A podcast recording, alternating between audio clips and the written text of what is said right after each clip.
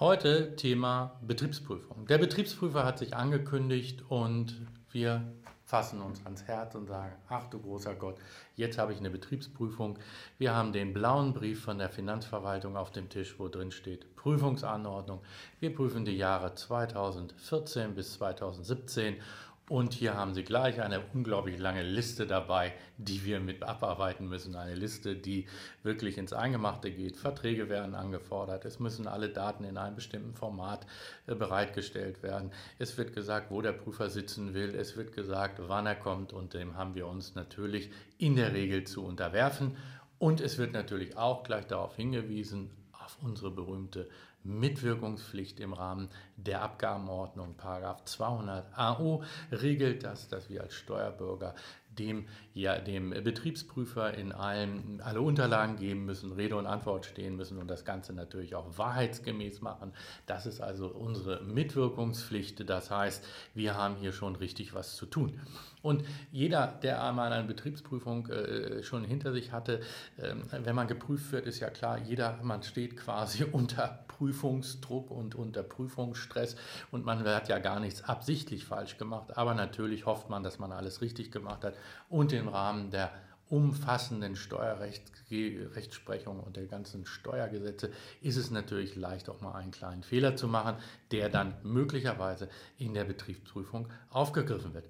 Das ist aber nur der eine Part. Und auf den will ich heute gar nicht, ich wollte es nur, das ist nur mal kurz, äh, um die Situation zu skizzieren. Aber jetzt ist ja das Interessante, welche Pflicht hat denn eigentlich der Betriebsprüfer? Kann er machen, was er will? Wir kennen das alle, dieses berühmte, dieser berühmte Satz, naja, der Betriebsprüfer braucht sein Mehrergebnis. Dann denkt man irgendwie so an so eine Politesse, die irgendwie äh, nur irgendwie einen Falschparker sucht und er sucht letztlich wie, wie eine Politesse in unseren Unterlagen, sucht irgendwie einen kleinen Fehler, um irgendwie sein Mehrergebnis zu äh, generieren. Darf er eigentlich so eine Prüfung anordnen, durchführen und äh, durch, durchführen und äh, so die Prüfung machen? Und da möchte ich Ihnen mal einen schönen Satz vorlesen, der letztlich in den Kommentaren steht und der sich aus der Rechtsprechung ergeben hat. Und das ist ein wunderbarer Satz.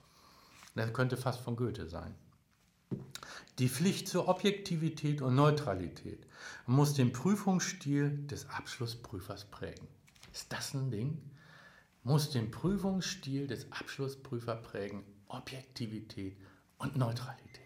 Das heißt, der Abschlussprüfer darf natürlich mitnichten einfach so vorbeikommen und sagen, ich gucke mir nur, suche nur nach den Fehlern, sondern er muss erstens auch Dinge äh, vernünftig würdigen, die positiv für den Steuerpflichtigen sind, das heißt also zu einer weniger Steuer führen. Und er muss vor allen Dingen, auch das ist die zentrale Botschaft, ein Objektiv und Neutralität heißt natürlich auch, dass er in den Sachverhalten, die er für strittig gestellt hat, ein großes Herz, eine große Offenheit und Objektivität und Neutralität an den Tag legen muss für ihre Argumente. Das heißt, er kann nicht einfach sagen, ich sehe das so, sondern er muss versuchen, ihre Argumente zu verstehen, die dazu geführt haben, dass dieser Sachverhalt bei Ihnen so abgebildet wird und dann möglicherweise der Sachverhalt doch auch unter steuerrechtlicher Würdigung dann als in Ordnung eingeordnet werden kann. Und das ist die zentrale Botschaft, die ich Ihnen heute mitgehen möchte. Machen Sie bei der Betriebsprüfung Prüfung darauf aufmerksam, dass Sie natürlich Ihren Mitwirkungs Mitwirkungspflichten vollumfänglich nachkommen, keine Frage, aber auch wahrheitsgemäß natürlich, logisch. Aber erinnern Sie den Prüfer doch sehr wohl auch an seine Pflichten, an die Neutralität und Objektivität. Denn nur so kann, das ist auch nochmal wunderbar formuliert, zum einen die Effizienz letztlich der Prüfung äh, geschaffen werden und es soll ein dadurch ein vertrauensvolle Zusammenarbeit mit der Finanzbehörde entstehen, sodass der Geprüfte nicht das Gefühl hat, dass hier von oben herab eine Institution kommt und einfach nach Gutsherrenart letztlich seine Sachen durchflügt und auch beurteilt. Und ich finde, das ist eine ganz wichtige Botschaft, die wir dann auch mitnehmen können, sodass wir in einer Betriebsprüfung natürlich alles ordentlich machen wollen, aber auch damit geraden Rücken sitzen können und sagen, bis hierhin und nicht weiter. Und auch ich möchte dich an deine Verpflichtung erinnern.